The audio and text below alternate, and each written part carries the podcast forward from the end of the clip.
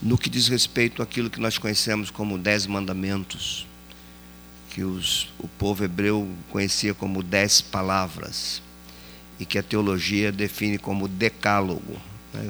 São três expressões. E eu queria que você lesse comigo hoje o capítulo 20 de Êxodo, que é o capítulo que nós temos utilizado para expor, poderíamos ser também Deuteronômio, mas vamos aqui porque são os primórdios dessas palavras, são as primeiras, de fato, primeiras palavras. As, essas palavras repetidas em Deuteronômio já são repetidas aproximadamente 38 anos depois da, do registro de Êxodo, ou do contexto de Êxodo 20. Então, nós vamos ler o versículo 7, que se refere ao terceiro mandamento, que vai dizer assim: Não tomarás o nome do Senhor teu Deus em vão, porque o Senhor não terá por inocente o que tomar o seu nome em vão. Senhor, é com reverência e santo temor que estamos diante de Ti e da Tua palavra, reconhecendo nossas limitações e também reconhecendo que muito da Tua palavra, Senhor, nós precisamos conhecer com mais profundidade. Colocamos diante de Ti nossas vidas, suplicamos pela Tua voz, pela Tua palavra, pelo Teu ensino, suplicamos pelo Teu Espírito, Senhor, iluminando o nosso interior para compreender tua palavra e nos dirigindo em santidade para vivê-la e assim glorificarmos o teu nome. Seja com minha vida, com a vida dos meus irmãos que aqui estão. Não permita, Senhor, que as palavras se percam, não permita que eu me perca nas palavras, não permita que as minhas palavras se percam entre a minha boca e os ouvidos dos meus irmãos e os meus próprios ouvidos. Seja conosco, Senhor. Precisamos de Ti. Fale com todos aqueles que, com expectativa santa, desejam a Tua palavra. É a nossa oração no nome do Teu Filho Jesus. Amém. Irmãos, eu, eu começo assim com um pensamento, uma reflexão para partilhar com vocês. É, eu entendo isso é algo que vem das minhas percepções e por isso coloco também o critério do julgamento de vocês.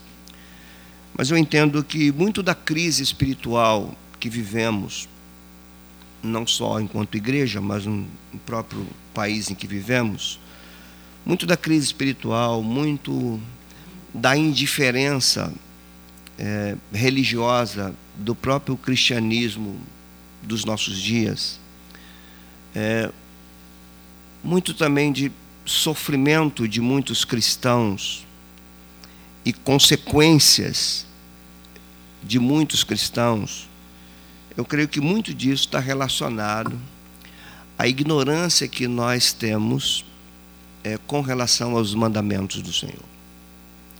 Isso é uma percepção minha. Eu digo ignorância pelo fato de ignorarmos mesmo seus mandamentos, suas implicações para as nossas vidas, sua amplitude, as consequências desses mandamentos não direcionarem nossos pensamentos e nossas ações. É,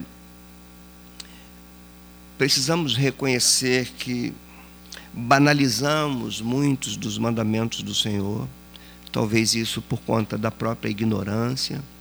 Como tenho dito, é, há uma carência muito grande nos púlpitos, em geral, em pregações expositivas com relação a aquilo que o Senhor prescreveu para o seu povo. O Senhor não somente nos salvou, ele nos salvou para vivermos de uma maneira que ele estipulou.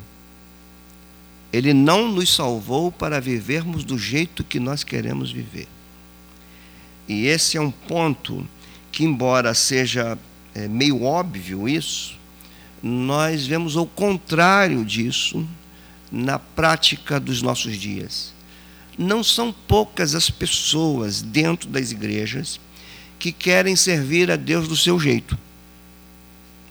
Não são poucas que querem amar a Deus, que querem cultuar a Deus, que querem cantar louvores a Deus, que se sentem bem fazendo isso, que gostam de estar no ambiente da igreja, mas que, contudo, querem levar a vida do seu próprio jeito.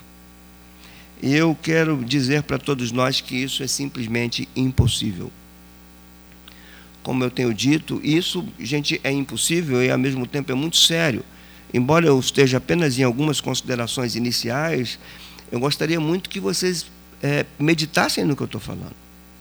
Porque nós podemos, vocês que estão me ouvindo aqui, podem estar fazendo isso. Nós podemos achar que toda a nossa compreensão de Deus e entrega a Deus talvez se resuma a ambientes religiosos, como esse, como cultos que nós fazemos nos lares, em grupos, encontros. E talvez na nossa vida em geral nós queremos levar a, a nossa vida sem parâmetros, sem limites. Talvez uma má compreensão do que é ser livre. E numa palavra, numa expressão que parece paradoxal, nós somos servos da liberdade. Nós somos livres, mas não livres para vivermos do jeito que nós desejamos. Somos livres do pecado chamados para viver do, de, do jeito que Deus estabeleceu. E esse mandamento que nós estamos aqui trabalhando, expondo para a igreja, eu poderia dizer que nós talvez deveríamos aprender muito com os judeus sobre ele. Talvez o povo judaico compreenda muito mais isso do que nós. Tenha muito mais reverência com o nome de Deus do que nós. Nós vivemos um tempo de uma popularização generalizada de tudo que se refere a Deus, e dentre todas essas questões que se popularizaram, provavelmente o nome dele seja o maior. O nome dele virou verbalização das coisas mais corriqueiras da vida. Usamos o nome dele em piadas, usamos o nome dele em brincadeiras, usamos o nome dele em expressões místicas, usamos o nome dele em questões envolvidas com superstições. Não entendemos muito bem o que estamos fazendo e a razão disso é a distância que nós temos entre os mandamentos de Deus e a vida cristã que nós vivemos hoje.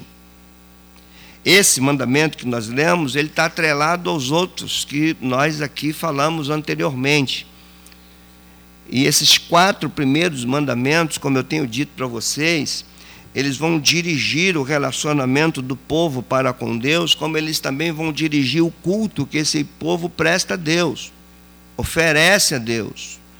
Então ele vem numa sequência de mandamentos que diz: Não coloquem outros deuses diante de mim, não façam imagens de deuses para vocês e não tomem o meu nome em vão.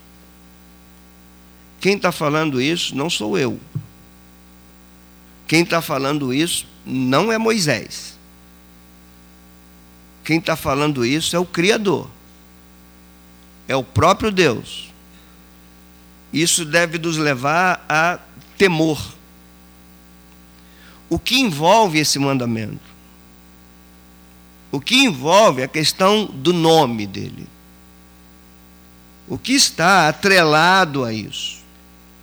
Primeiro ponto que a gente precisa entender aqui que envolve o nome de Deus é santidade. Esse é um mandamento que vai, por assim dizer, declarar a santidade de Deus.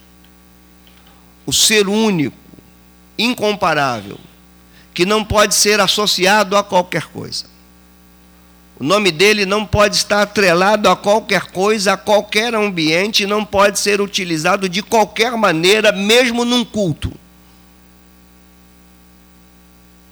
E isso já nos leva a pensar muito na forma como estamos lidando com esse mandamento.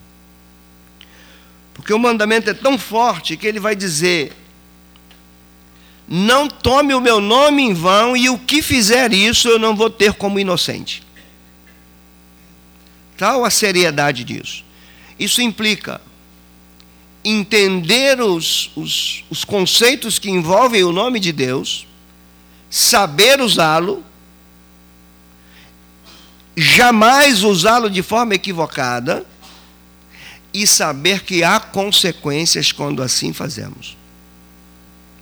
Por isso que eu comecei dizendo que muitas coisas que nós hoje podemos estar vivendo, carregando conosco, consequências, que nós queremos livramento, ó oh, Deus me livra disso, me livra daquilo, por que, que eu estou passando isso? Muitas coisas que nós passamos, nós não sabemos exatamente as razões pelas quais nós passamos, e a gente precisa entender que muitas coisas que nós passamos podem estar relacionadas com o mau uso dos mandamentos dele e com o mau uso do nome dele. Então, o nome dele, a primeira coisa, é, envolve santidade. E é assim que Deus se apresenta a Israel. Eu sou o santo de Israel. Quando o apóstolo Pedro escreve a sua carta exortando a igreja à santidade, ele diz, ele usa a expressão que diz de, de Levítico que diz: "Sede santo, porque eu sou santo". Então, isso é a questão de de ser totalmente o outro de ser separado. O próprio Pedro vai dizer assim: santificai a Cristo no vosso coração. Quando Jesus ensina a orar, fala com Pai nosso que estás no céu, santificado seja o teu nome. De tão forte que é isso. Agora, por não termos o conhecimento da amplitude disso, toda a força desse mandamento pode se perder por ignorância nossa. Quando nós ignoramos, é, inevitavelmente seremos irreverentes com isso. A ignorância nos leva à queda. A ignorância nos leva ao abuso. Nós podemos abusar do nome de Deus por ignorância. Saber o que é, o porquê desse mandamento. Qual é a razão desse mandamento. A questão do nome de Deus não pode ser entendido é, apenas pelas, pelas expressões grafadas. Você não pode compreender esse mandamento, nome de Deus, se referindo apenas à grafia dele, as letras que compõem o seu nome. É mais do que isso. Quando Moisés pergunta quem era aquele que estava falando com ele no meio de uma sarça, ele diz: Eu sou. E essa expressão hebraica é de uma é, é, interpretação quase que impossível. A tradução disso no hebraico é quase impossível. Por isso que o judeu ia usar uma espécie de um tetagrama, um conjunto de quatro letras, consoantes, sem vogal, que é o Y, H, WH, que depois ganharam vogais, que também foi passou a ser conhecido por Yahvé, e depois mais latinizado como Jeová. Mas o hebraico não tem vogais. Eram apenas consoantes. O judeu tinha, os judeus preferia usar a expressão Adonai do que aquilo pelo qual Deus falou com Moisés. Eles tinham medo de mencionar um nome equivocadamente. Por isso que eu falo que a gente tem que aprender. Porque o nome do nosso Deus, ele está sendo usado até em crendices. Ele está sendo usado para conquistas pessoais. Ele está sendo usado como se fosse uma espécie de vocábulo da sorte. Uma espécie de patuar religioso cristão. Você usa o nome dele para conquistar as suas coisas. E quando a gente faz isso, a gente está profanando esse mandamento. Então, o nome é mais do que uma grafia. O nome está relacionado a uma pessoa. Que no contexto bíblico, o nome é relacionado à pessoa de Deus. Usar o nome de Deus em vão é profanar a própria pessoa do Senhor. Então, por isso que ele está atrelado aos dois anteriores. Não coloque outros deuses de, diante de mim, nem façam para vocês imagem de deuses. Não use o meu nome, a minha pessoa, o meu ser de forma leviana, de qualquer jeito. Isso aqui nos remete à, à ideia da santidade do culto. Você vai entender por que, que os sacerdotes tinham todo um ritual para estar diante de Deus. E a gente vai começar a fazer algumas comparações conosco que chega a nos deixar rubros de vergonha. Porque o culto que devia ter esse teor de santidade, porque é o nome dele que nós estamos invocando, a pessoa dele, nós precisamos admitir que muitas vezes chegamos num culto sonolento, com a cabeça em outro lugar, com um pensamento distante, totalmente indiferente, totalmente distraídos, muitas vezes entrando por ali com preguiça, e não são poucos aqueles que cochilam na hora que estão cultuando a ele. Eu fico pensando como é que Deus vê isso. Por isso que nós devemos louvar a sua infinita misericórdia por nossas vidas. Agora, preste atenção numa coisa, irmãos, que é muito severo isso. Deus só não leva em conta o tempo da ignorância. O tempo que a verdade é exposta, a verdade é compreendida, é o tempo que a ignorância foi embora. Você já não é ignorante, você já sabe. E se você já sabe faz, então colha do fruto do seu procedimento.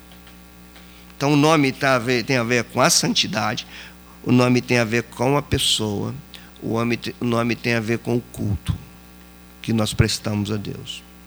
Por isso deve haver temor. Se o nome está relacionado à pessoa, você deve ser do tempo, pelo menos eu sou desse tempo.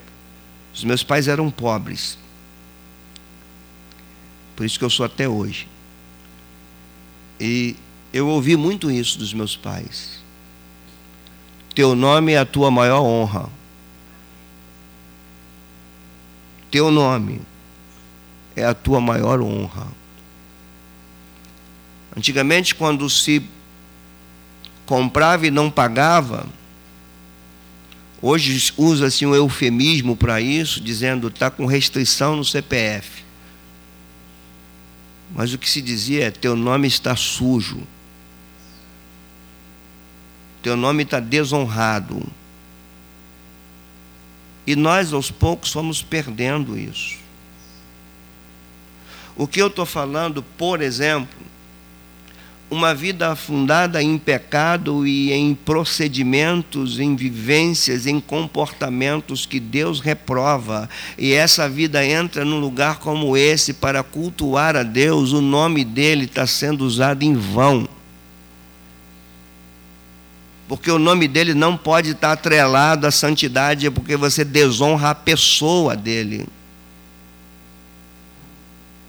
Por isso que eu estou falando que é um mandamento teoricamente simples, mas de uma profundidade enorme. De uma profundidade que talvez a gente ainda não conseguiu mensurar isso.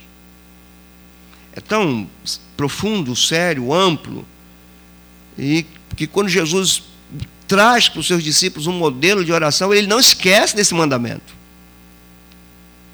No modelo de oração, em Mateus 6, ele diz quando orares, fala, Pai nosso que está nos céus, santificado seja o teu nome. Então o nome dele é separado.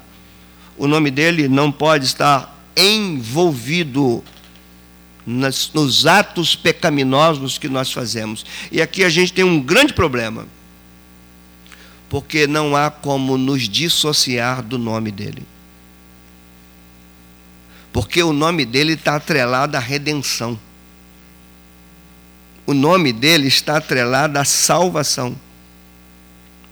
Se o nome dele está atrelado à redenção, está atrelado à salvação, Então o nome dele tem tudo a ver com a minha vida, com a tua vida, com as nossas vidas, aonde nós irmos, aonde colocarmos os nossos pés, nós estamos levando conosco o nome dele.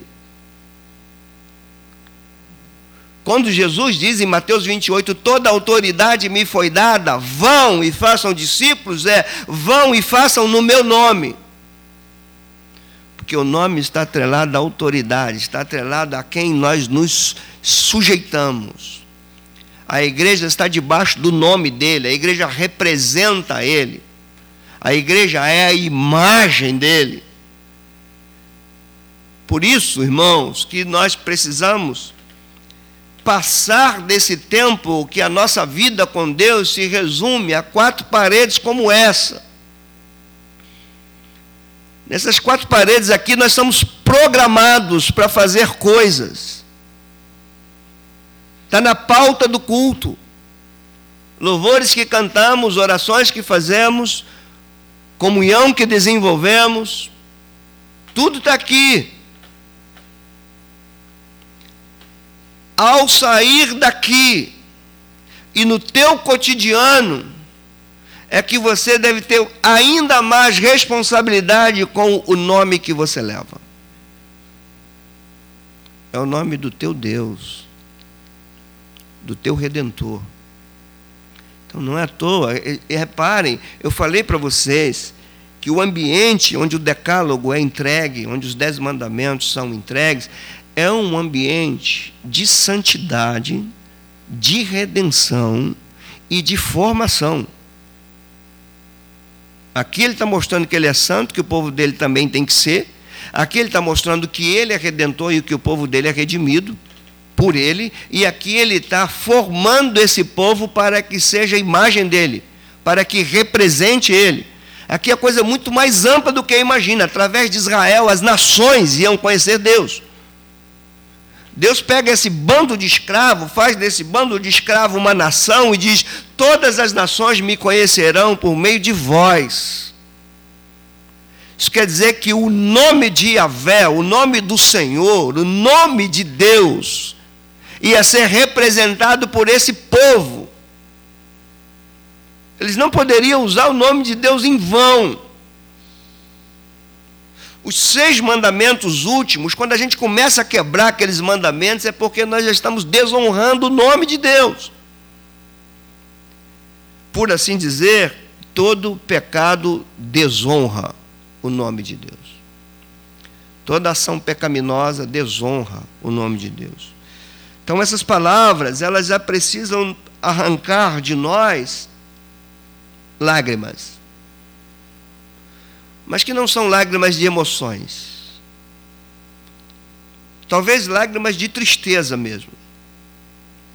Quando começarmos a lembrar de coisas, quando você começar a olhar para a tua vida e e começar a perceber aonde você anda, com quem você anda, o que você faz, o que você fala, quais são os seus atos, que tipo de comportamento você leva. Quando você indaga isso tudo, você tem que perguntar para você: será que eu estou honrando o nome do meu Deus ou eu estou desonrando o nome do meu Deus? Se o nome está atrelado à pessoa, as pessoas com quem você convive têm visto essa pessoa que você traz consigo. Por isso que eu estou falando, irmãos, a, a, a ignorância desses mandamentos tem nos levado a uma vida espiritual mirrada, a uma vida espiritual indiferente. Podemos ser mais religiosos do que cristãos. Em toda a face da terra, em, em toda a história da humanidade, quem mais honrou o nome de Deus foi Jesus Cristo. Jesus Cristo, homem. Aonde ele foi, viam quem é Deus. Pedro disse que da, da sua boca não saiu dolo. Foi tentado, mas não pecou. Honrou. Ele diz no Evangelho de João: O Pai não tem me deixado só eu faço sempre o que lhe agrada.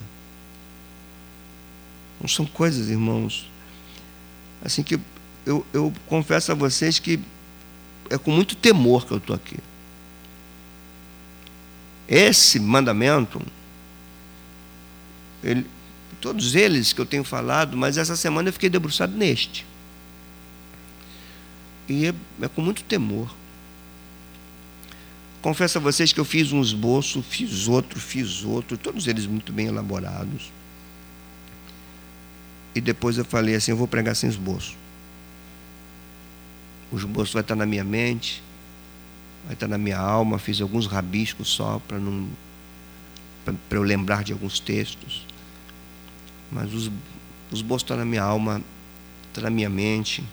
São coisas que eu vejo na palavra, são coisas que eu vejo no, no desenrolar da escritura, são coisas que eu vejo no meu dia a dia. Agora tem uma coisa muito interessante no nome, que o nome revela a pessoalidade de Deus. Ele se apresentou com um nome. Interessante quando ele vai dizer no texto que a gente está analisando: não, não tomarás o nome do Senhor teu Deus. Ele não está falando que esse povo não pode mencionar o nome dele. É aí que, que a gente vê um grande privilégio. Há um grande privilégio aqui. O povo de Deus é o único que pode usar o nome de Deus, que pode mencionar o nome de Deus, que pode falar do nome de Deus único autorizado. Porque quando ele se revela com o nome e quando ele diz eu sou, é o nome do teu Deus. Ah, essa expressão é muito forte. Esse é o nome do teu Deus. Ele é o Deus nosso, que Jesus chamou de Pai nosso. O Deus é nosso, o Pai é nosso, e o nome dele é Santo.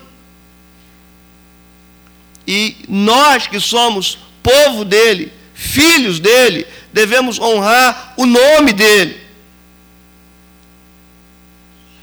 Me lembro quando era menino, quando a gente fazia aquelas coisas erradas, os mais velhos faziam assim: você está desonrando o nome do teu pai. Isso se perdeu. Uma vida vivida do jeito que a pessoa quer viver é uma vida que desonra aquele que deveria ser mais honrado em nós. Por isso que ele se apresenta dizendo quem ele é e o que ele fez. Porque quando nós sabemos quem ele é e o que ele fez por nós, nós queremos viver uma vida para honrá-lo. É daí que deriva o sentido de culto, de adoração. Adorar aquele que eu conheço e aquele que eu sei o que fez por mim, aquilo que jamais alguém poderia fazer. Quando junta essas coisas, então eu vou adorar, me curvar, me prostrar, louvar, bradar a pessoa dele, o nome dele. Quando você pega, por exemplo, o Salmo 103, no verso 1, você já deve ter lido isso. Você já deve também ter ouvido eu falar desse salmo naquelas reflexões que eu coloco em vídeo diário. Salmo 103, verso 1 diz assim: Bendiga a minha alma ao Senhor, ou melhor, bendize a minha alma ao Senhor, e tudo que há em mim, bendiga o seu santo nome. Então eles tinham essa compreensão cultuar, bem dizer o nome, é bem dizer a pessoa desse Deus que disse quem Ele é e disse quem Ele fez. Por isso, irmãos, se tem uma coisa que nós precisamos aprender, reaprender, não sei se reaprender ou aprender, porque também, sinceramente, não sei se um dia soubemos a cultuar a Deus. Ao que significa estar aqui porque às vezes nos pegamos nas maiores atitudes de irreverência, de incoerência, de contradição quando cultuamos a Deus. Você já deve ter visto, já deve ter acontecido contigo, como já aconteceu comigo. Da gente estar tá cantando, a gente sai, a gente sai de sintonia com uma facilidade enorme. A gente está cantando, louvando a Deus, vem alguém e bate no teu, no teu ombro aqui, separa o que você está fazendo, atende aquela pessoa. A gente não sabe o que é cultuar. Talvez a gente ignore um pouquinho do que a gente está fazendo. Já vi muitas vezes eu pregar aqui, estou pregando, falando da palavra de Deus, pregando, e quando eu falo assim, agora nós vamos orar, aí a pessoa fala, acabou a palavra, vai embora. Já vi várias vezes, várias vezes. Na hora que nós vamos orar, invocando o nome dele, a pessoa vira as costas e vai para a cantina. Nós precisamos entender o que, que, que, que eu fiz dentro de um lugar como esse, que no fechamento de um culto a ele, eu viro as costas e vou embora. Que noção tenho do nome dele? O que é para mim isso? Quando você lê Hebreus 10, verso 19, talvez nós não consigamos mensurar a profundidade desse versículo. Quando o autor de Hebreus diz: entrem com intrepidez no Santo dos Santos, lugar de Deus, lugar da plenitude da santidade de Deus. Entre com intrepidez pelo sangue de Jesus, pelo novo e vivo caminho que ele nos consagrou pelo véu, isto é, pela sua carne. O que, que o autor de Hebreus está falando ali? Façam o que vocês não podiam fazer. Façam o que ninguém podia fazer façam o que somente o sumo sacerdote poderia fazer uma vez por ano. Façam. Talvez a gente não compreenda o que é isso. Por isso, irmãos, que todo o conhecimento teológico requer de nós uma resposta prática. Se temos conhecimento teológico e a nossa vida, se é um conhecimento teológico só que a gente sabe e a gente informa, é morto. Conhecimento teológico tem que produzir alguma coisa. Se eu tenho um conhecimento teológico do que é entrar no Santo dos Santos, eu posso dar uma aula disso, mas eu também posso ser, ao mesmo tempo, irreverente a isso e desonrar o nome do nosso Deus. Se você for comigo para o Salmo 111, que eu estou com uma palavra de peso aqui, né?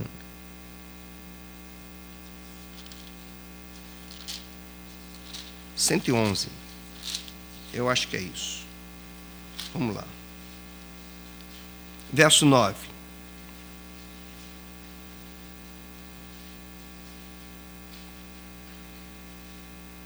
O que diz?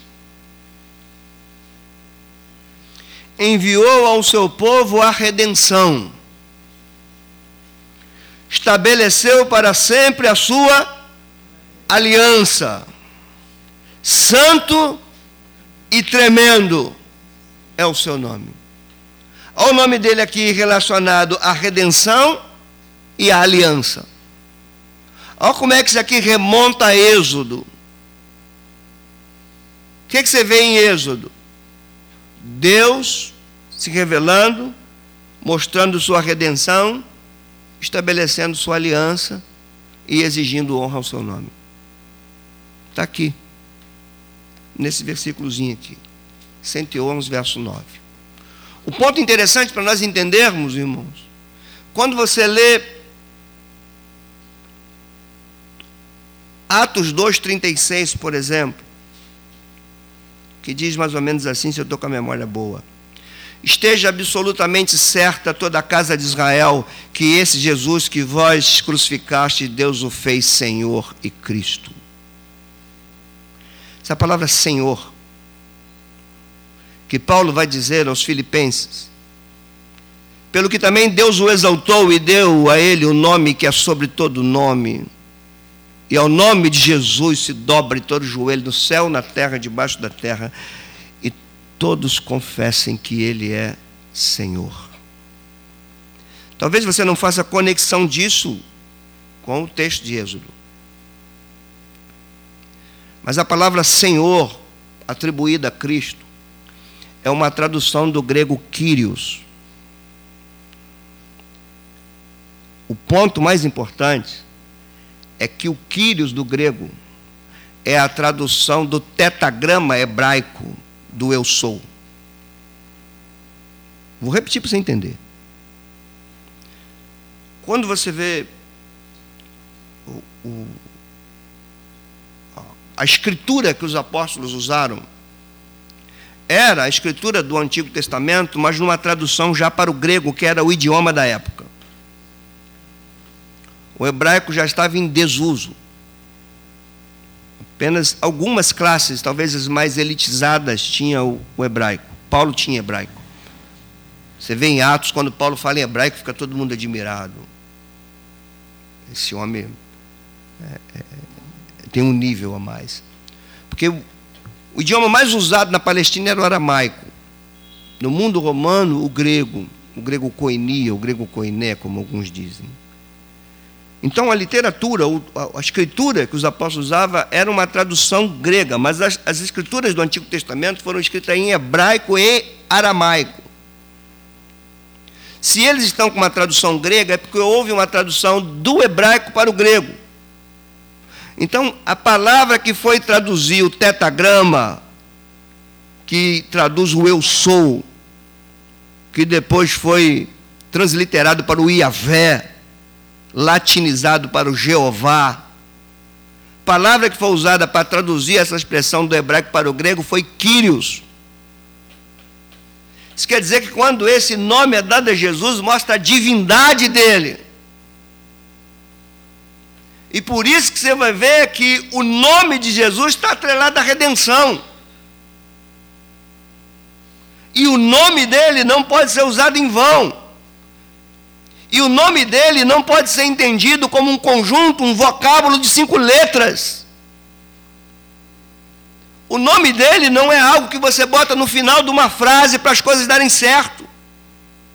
O nome é a pessoa, é a autoridade, é aquilo que ele é. Quando ele diz em meu nome expulsarão demônios, em meu nome farão isso, é debaixo da minha autoridade, representando a minha pessoa.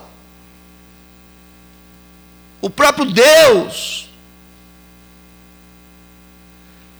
Porque que quando você você lê, por exemplo, Romanos 10, verso 13, que diz assim: Todo aquele que invocar o nome do Senhor será salvo.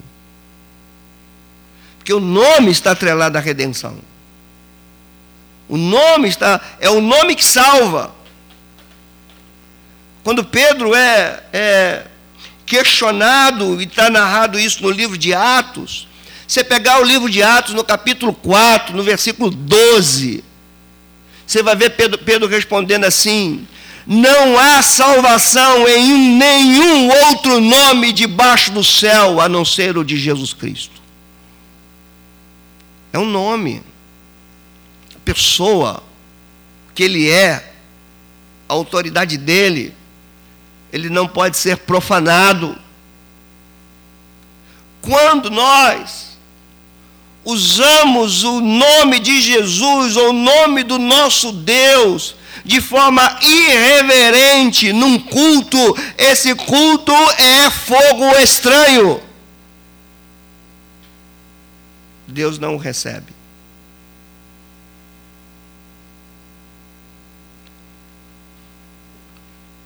Esse nome não pode estar em lábios impuros.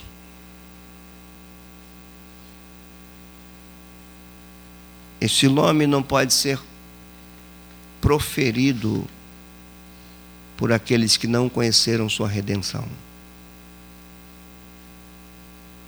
Ele é um nome exclusivo de Deus e quem tem a exclusividade de usar esse nome é o seu povo.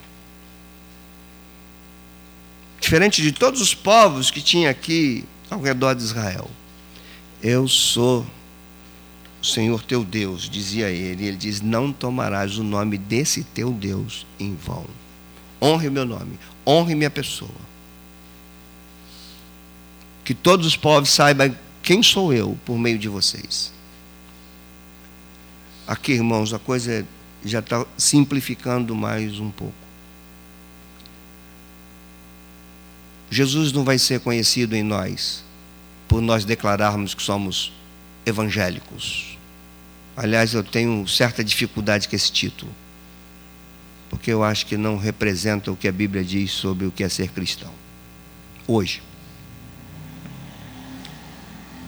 Não é por você dizer que é evangélico, não é também para nós abrirmos a boca dizendo que eu pertenço à igreja tal, que nós honramos o nome dele. Nós honramos o nome dele quando a nossa vida expressa a sua natureza santa. Aí nós honramos.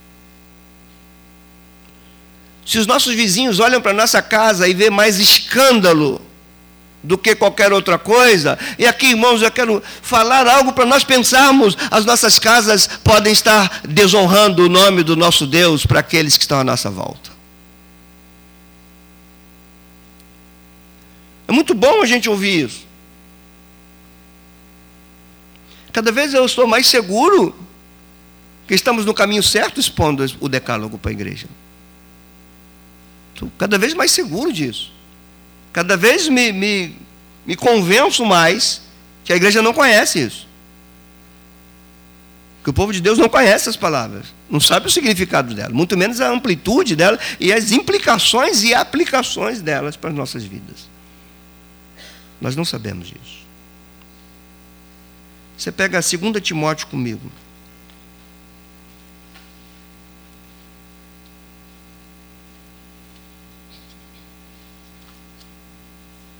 Estou me familiarizando com essa Bíblia gigante aqui. Mas é gostosa ela. 2 Timóteo.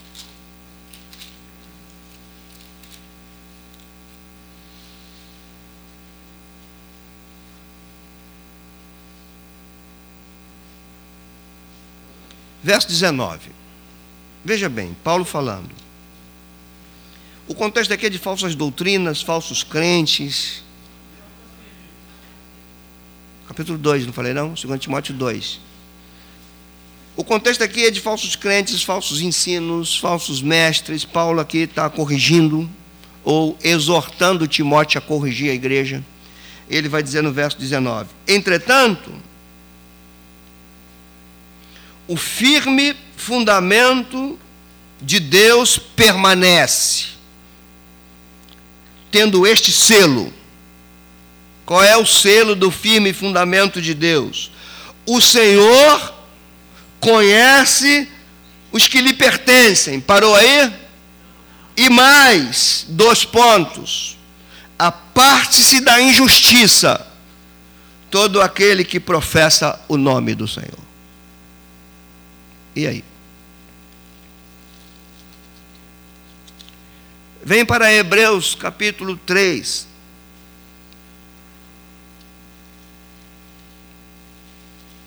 Esse é um texto conhecido.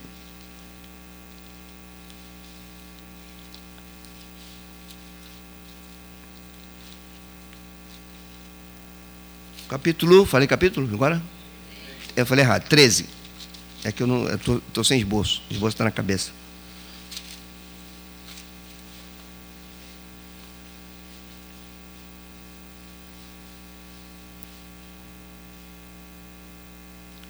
Quinze.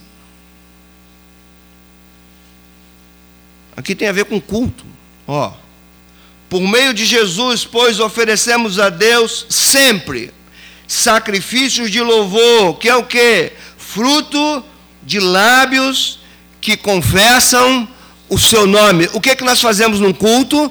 Confessamos o nome do nosso Deus. Por isso o culto é produzido pelo Espírito.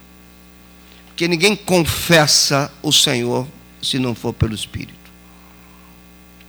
Você vai entender ainda de forma mais ampla porque, e esse versículo é muito mal interpretado por, por, todos nós, ou melhor, ele é muito reduzido, o significado dele para todos nós.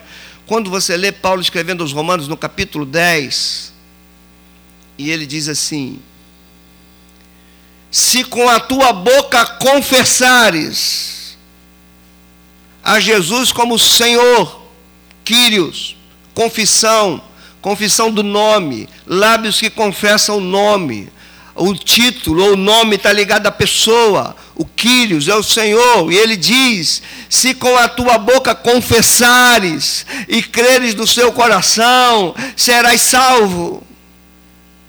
Por que, que eu digo que isso é reduzido? Isso se resumiu a um apelo dramático de final de culto, com fundo de teclado para mexer com a emoção das pessoas, para fazer um apelo para as pessoas aceitarem a Jesus, para virem aqui na frente, colocar o microfone na boca dessas pessoas que vieram aqui à frente e perguntar: Você confessa Jesus como o Senhor da tua vida? Sim, então você é salvo.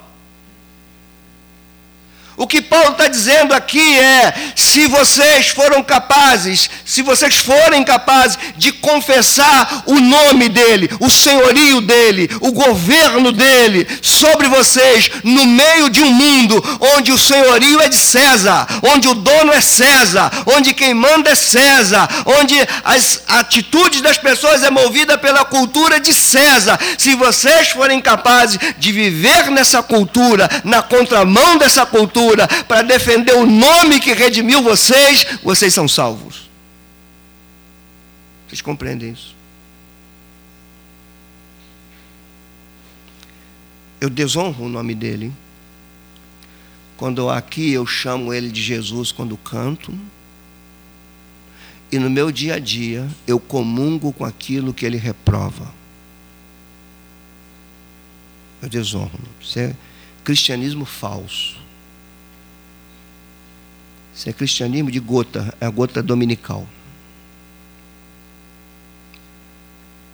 Irmãos, o que estamos falando precisa tomar lugar em nossas mentes, em nossas vidas, em nossas casas, em nossos cultos, no nosso trabalho, no nosso dia a dia, naquilo que nós fazemos. Tiremos da nossa cabeça que eu faço tudo nós nos tornamos tão donos de nós mesmos que nós podemos cometer coisa e talvez por ignorância nós falarmos assim: ah, isso não desonra a minha fé. E às vezes a gente fala isso sem analisar o que honra e o que desonra a nossa fé. Porque nós estamos dirigindo a nossa vida sem as leis de Deus. As leis de Deus viraram uma coisa de escola bíblica para as crianças talvez memorizar os dez mandamentos. É possível que memorizemos os dez mandamentos, mas é muito possível que esses dez mandamentos não dirijam a nossa vida. É possível isso. É possível que o nome dele esteja em vão. Então, para a gente completar aqui, qual seria a maneira equivocada de usar o nome de Deus? Ou melhor, o que, que eu deveria evitar para que o nome dele seja honrado na minha vida? Primeiro, não associe o nome do teu Deus com as práticas pecaminosas que ele já disse para você não fazer. Não faça isso. Lembra que ele disse: eu não tomarei por inocente aquele que faz isso. Ele está prometendo punição. É claro, irmãos, que a gente vai entender, por causa do nome dele, que nós estamos livres da punição eterna. Nós estamos livres da ira vindoura. Por causa do nome dele. Porque não há salvação em outro nome. Mas entenda uma coisa: esse mandamento não esgotou também a sua promessa de punição. Eu não tomarei por inocente aquele que toma o meu nome em vão. E quando nós nos acostumamos com o cristianismo, em que aqui nós falamos de Deus e lá fora nós entregamos o nosso corpo ao pecado, quando nós fazemos isso, o nome do Senhor está em vão. Por que quando Paulo diz assim, preste atenção quando fala de santidade, quando ele diz assim, quando ele proíbe é, a prática sexual com prostitutas em Coríntios, por exemplo, ele faz isso. Qual era o sentido da prática é, sexual com prostituta? Era, era uma prática sexual religiosa, por assim dizer. Que aqueles homens que chegavam em Corinto, eles iam procurar as prostitutas, e as prostitutas eram representatividade de divindades elas representavam algumas divindades. Aí é a coisa mais estranha que pode parecer para nós. Essas pessoas que cometiam esse ato sexual pecaminoso, eles saíam de lá se sentindo mais perto de suas divindades, teoricamente, espiritualmente mais fortes. Porque quando eles se tornavam uma só carne, daí a questão da, do ato sexual, quero que você entenda isso. O ato sexual é o ápice de ser uma só carne. Então, quando eles se deitavam com uma prostituta, eles iam faziam isso, e a ideia é que ao se deitar com aquela prostituta, eles tinham contato com a divindade que elas representavam. Paulo proíbe disso, proíbe isso, ele diz isso é prática de demônio.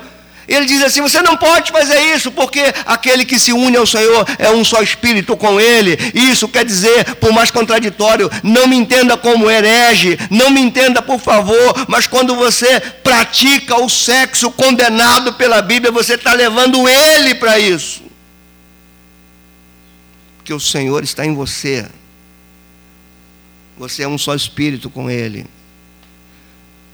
Aonde mais desonra o nome do Senhor. E o Senhor não tem como inocentes. Talvez a gente só tenha que acordar mais para, para a amplitude desse mandamento. Porque eu falei que esses mandamentos, aqui, os dez mandamentos de Êxodo 20, são apenas uma moldura.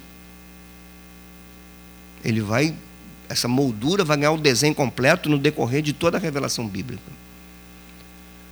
Mas isso é forte. Irmãos, nós não estamos falando com, com brincadeira, é Deus, a gente está falando da palavra de Deus, isso aqui é verdade. Isso aqui é verdade. Tudo passa, isso aqui não passa. Isso aqui é verdadeiro. E eu creio que Deus está nos chamando para um arrependimento. Então, como usar equivocadamente? Não use o nome do Senhor, a pessoa do Senhor, atrelada ao pecado. No seu trabalho, fuja da falcatrua, do desvio, das práticas condenadas pela ética cristã. Saia disso. Que quando você se envolver com falcatrua no teu trabalho, é o nome do teu Deus que você está desonrando.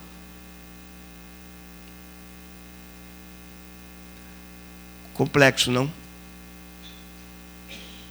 Mais amplo que a gente imaginava. Ninguém está vendo, pastor, Tá. Tem um que está. Os olhos dele estão em todos os lugares. Olha para a tua casa, olhemos para as nossas casas, para as nossas famílias, para o nosso trabalho. O que, que estamos fazendo? Com quem que nós estamos andando, irmãos? O que, que as pessoas estão vendo em nós? O nome dele não tomem o meu nome em vão. Então, não use o nome dele atrelado às coisas que ele condena. Não use. Por isso que o título dessa série de mensagens é a ética da vida cristã. Não faça isso. Sobretudo depois de vocês ouvirem essa palavra, porque agora não tem mais tempo da ignorância. Já sabem. Segundo,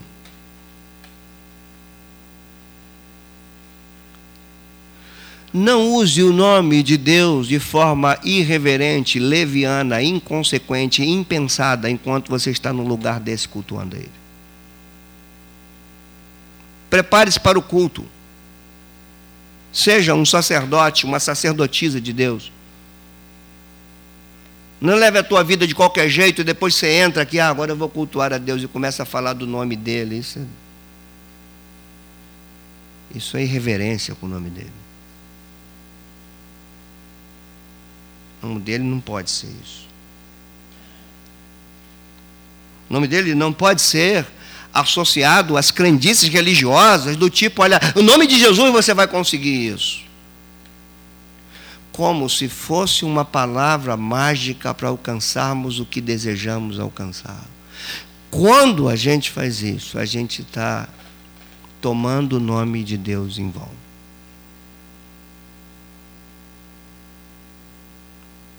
Pensa em quantos momentos da tua vida você usa. Será que a gente consegue mensurar o que significa esse nome Jesus?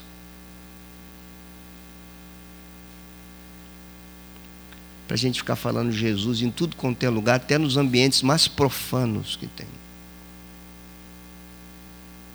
Mencionando o nome daquele que salvou. O Deus que se fez carne. Jesus.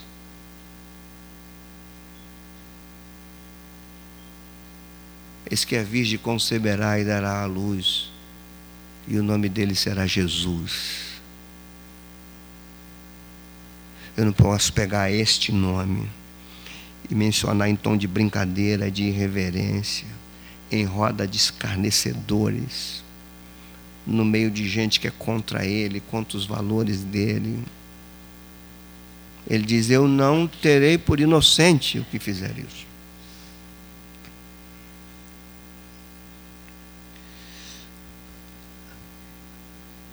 Não use o nome do Senhor em qualquer princípio que o ensino dele seja contra. Por isso temos que cuidar, ter muito cuidado quando cantamos utilizamos o nome dele. Agora, quais são os momentos ou, ou, em, que, em que dimensão esse nome deve ser usado por todos nós? Porque eu disse que o mandamento não é proibindo o uso ou tomar o nome dele. O mandamento é proibido tomar o nome de Deus em vão, inconsequentemente. E quando então devo tomar o nome dele de forma correta? Primeiro, quando vivo em santidade, em verdadeira santidade. Quando aprendo a dizer não para aquilo que eu sei que desonra o nome dele. A busca pela santidade honra o nome do nosso Deus. Desejo pela vida santa. Como Paulo fala aos Tessalonicenses, como fala aos Coríntios. A busca pela santidade. Como brada o apóstolo Pedro na primeira carta dele, no capítulo 1, no verso 3, ele vai dizer: sede santo em todo o vosso procedimento. Todo o nosso ser. Honrando o nome dele. Posso dizer uma coisa seguramente. Se nós honrarmos o nome dele no nosso cotidiano, as pessoas vão nos procurar. Porque vão ver ele em nós. E elas nos procuram. Elas querem ficar perto, elas querem ouvir. Elas recorrem a esses que de fato honram o nome dele, levam o nome dele, proclamam o nome dele, vivem o nome dele. Então, enquanto estamos no caminho de santidade, nós estamos usando o nome dele corretamente, nós estamos tomando o nome dele corretamente. Segundo, maneira correta de tomar o nome de Deus é quando você se entrega em verdadeira adoração a Ele. Adorar o Senhor. Você deve lembrar quando os salmos falam assim: Vinde, adoremos, prostremo-nos diante dEle. Nós estamos numa inversão tão grande de valores que a impressão que temos é que nós estamos chamando Deus para se prostrar diante de nós. Para que declaremos a Ele aquilo que Ele precisa fazer por nós. E assim profanamos o nome dele. O nome dele é quando nós nos entregamos em verdadeira adoração. E adoração é por inteiro, adoração é consciente. Adoração é uma entrega a Ele porque Ele se entregou a nós. E por último, irmãos, nós vamos mencionar, vamos usar, vamos tomar o nome de Deus corretamente quando também nos dedicamos por inteiro ao serviço do seu reino. Está, está dentro da oração que Jesus ensinou. Pai nosso que estás no céu, santificado seja o teu nome e venha a nós o teu reino. O nome dele está atrelado ao seu reino. Quando eu me entrego em serviço dedicado, serviço desinteresseiro, ou desinteressado, não desinteresseiro, que não tem interesse em algo em troca. Quando é serviço por entrega ao reino dele, eu estou honrando o nome dele. Porque o nome dele é a pessoa, e a pessoa dele traz seus valores, seus valores apresentam o seu reino, e o seu reino deve ter, tem como nós, aqueles que o representam.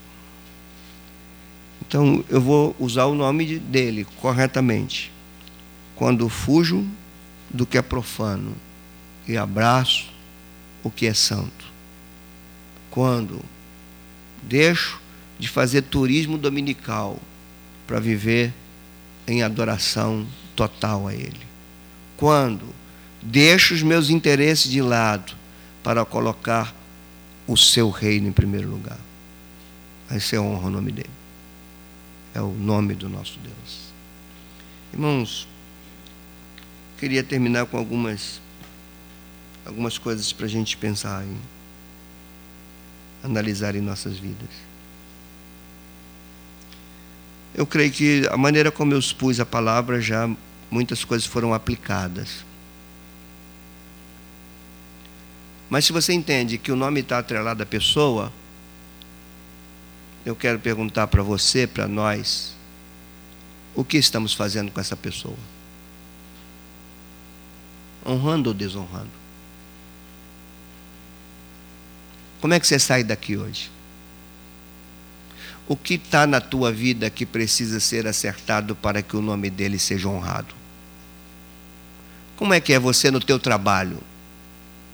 Como as pessoas te veem no teu trabalho? Se essas pessoas têm coragem de chegar até você para oferecer algo, algo uh, imoral, criminoso, antiético. Se vem pessoas a oferecer, a oferecer isso a você, sabendo que você é um cristão, é porque eles não estão vendo o nome dele honrado na tua vida.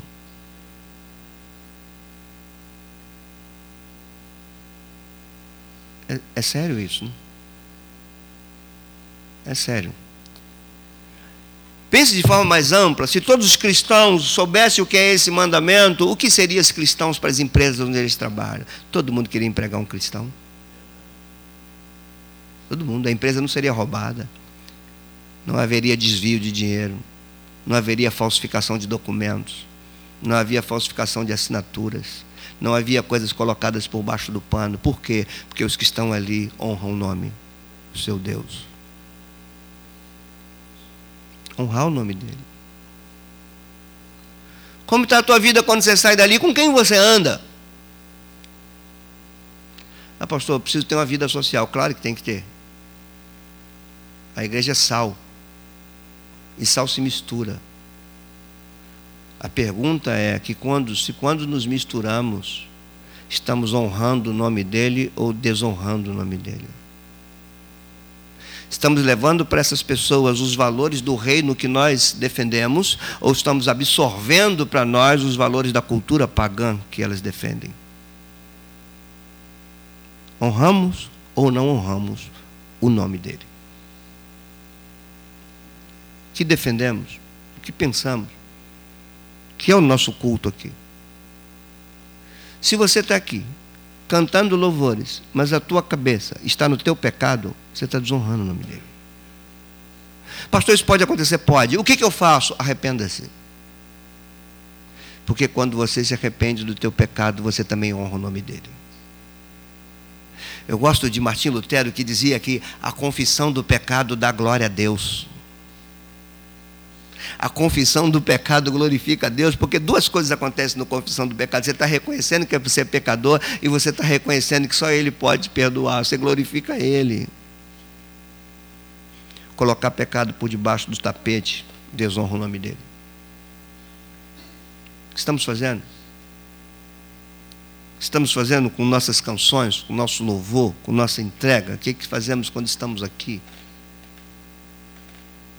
Que nome honramos? Esse culto e essa palavra para nós repensarmos toda a nossa maneira de viver. Porque para nós cristãos não tem nenhuma hipótese, nenhuma hipótese de você viver dissociado desse nome. Não tem. A pior coisa que os judeus puderam falar quando preferiram Barrabás a Jesus é caia sobre nós o sangue desse justo. Hum.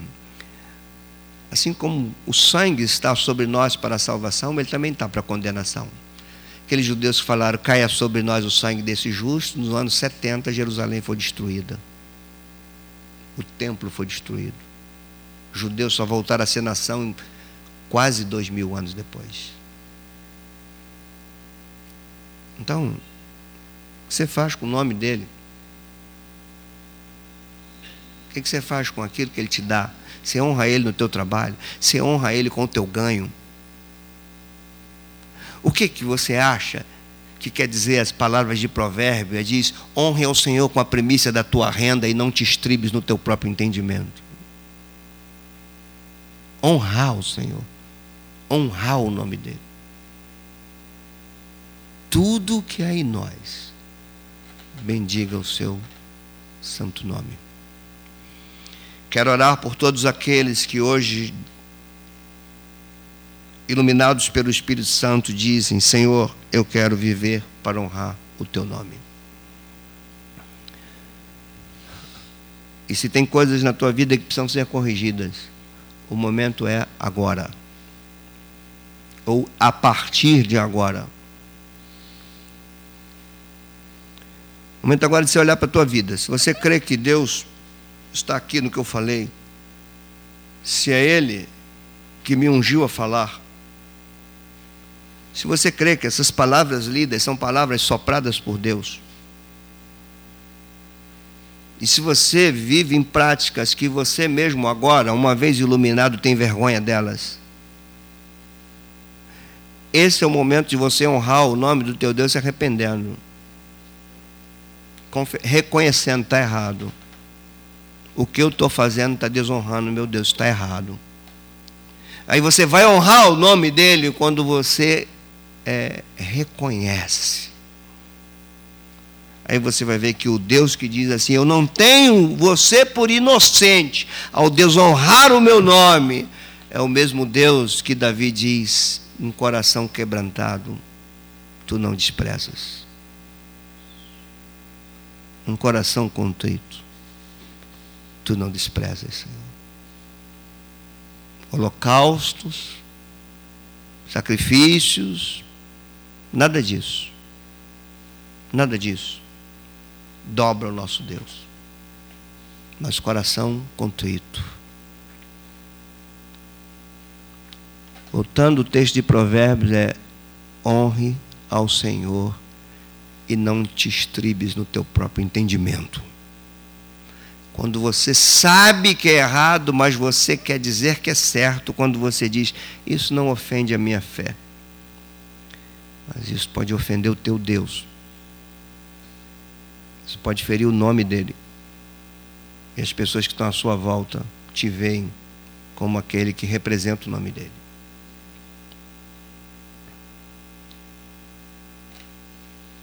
Pai Santo, teu nome é acima de todo nome. Teu nome é a tua pessoa, teu nome é quem tu és. Tu és o que é, tu és o que sempre será. É o que diz o teu nome. Eu sou o que sempre serei. Eu sou o que sou. Ó oh Deus, Falar do teu nome é queimar a nossa alma. É falar de ti. Queremos uma só voz aqui. Porque entendo eu, Senhor, que ninguém aqui está isento. É para todos nós. E para mim que falo. Queremos reconhecer, confessar e nos arrepender diante de Ti. Se aqui cantamos e se nossas, nas nossas casas, no nosso dia a dia, somos levianos com Teu nome. Se aqui cultuamos, mas entre um domingo e outro, Teu nome está longe das nossas práticas, do nosso pensamento, da nossa vida. Perdoa-nos, Senhor porque confessamos a Ti que sabemos cantar letras que falam do Teu nome, mas talvez não tenhamos expressando a realidade do que significa o Teu nome para aqueles que estão à nossa volta. Perdoa-nos se os nossos vizinhos não veem em nós e na nossa casa o Teu nome honrado. Perdoa-nos a nós, enquanto famílias, maridos, mulheres, quando os nossos filhos não veem em nós o teu nome honrado dentro das nossas casas. Perdoa-nos se os nossos filhos veem a gente cantar o teu nome aqui e veem a gente gritar dentro de casa como aqueles que não te conhecem, desonrando o teu nome, a tua pessoa. Tenha misericórdia de nós, Senhor. E não permita que nós, adultos, sejamos responsáveis por gerações futuras que não conhecem o teu nome. Perdoa-nos, Deus. Perdoa-nos se estamos sido indiferentes, ignorantes acerca desse mandamento. Perdoa-nos, Senhor, se não percebemos em Jesus Cristo esse mandamento sendo honrado. Perdoa-nos se não aprendemos com os passos dele, com a forma dele viver, maneira dele se relacionar, que honrava o teu nome. Seja com esta igreja, seja com a nossa geração de cristãos. Porque essas palavras têm sido tiradas da tua igreja. Como podemos ter uma ética cristã se não conhecemos os princípios que regem essa ética, que são o fundamento desta ética? Como poderemos, Senhor?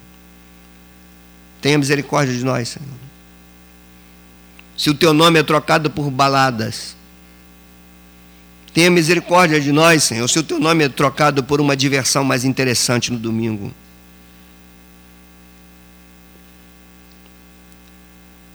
Venha a nós a tua graça, Senhor. Venha a nós o teu perdão. Venha a nós a tua bondade. Venha a nós o teu reino. Tua disciplina nos torna santos. Seja conosco, Senhor. Há muitas coisas a corrigir em nós. Tu estás reformando tua igreja. Tu estás trazendo a tua igreja para dentro da tua palavra, porque tu nos ama. Meus irmãos, e junto comigo, Senhor, ao sair daqui, nós vamos lidar com todos os contextos do nosso cotidiano, onde o teu nome será provado em nós. Então, guarda-nos, seja conosco. Nossos lares voltem a ser lares de oração, lares onde o teu nome é falado, proclamado, ensinado, honrado, vivido. Nossas igrejas não se tornem lugares de entretenimento no domingo, mas lugares onde o teu nome é pregado, louvado, ensinado, honrado. Que seja assim conosco, Senhor. Nosso grande desejo é ver pessoas que entrem com muita alegria para aquelas portas para louvar o teu santo nome, Senhor. É o nosso desejo, nós oramos a Ti, o nosso coração está contrito, o nosso coração está humilde diante de Ti. Ele expressa a dependência que temos de Ti. Necessitamos de Ti, Senhor. Seja conosco. Dá-nos força para continuar a pregar. E que os nossos ouvidos sejam abertos cada vez mais, nosso coração, que o teu Espírito venha assim, em nós e sobre nós e dentro de nós e, e rasgue a nossa alma para compreendermos tua palavra e não rejeitarmos a ela, não resistirmos a ela. Que ela encontre no nosso coração o verdadeiro coração de um eleito teu. Assim eu oro por minha vida, eu oro por todos esses que saíram das suas casas e aqui estão. Saímos daqui hoje, Senhor, com esse texto: Não tomarás o nome do Senhor teu Deus em vão, porque o Senhor teu Deus não tomará por inocente o que fizer isso. A ti seja dada a glória, a ti seja dada a honra a ti seja dado louvor, hoje e sempre. Amém e amém.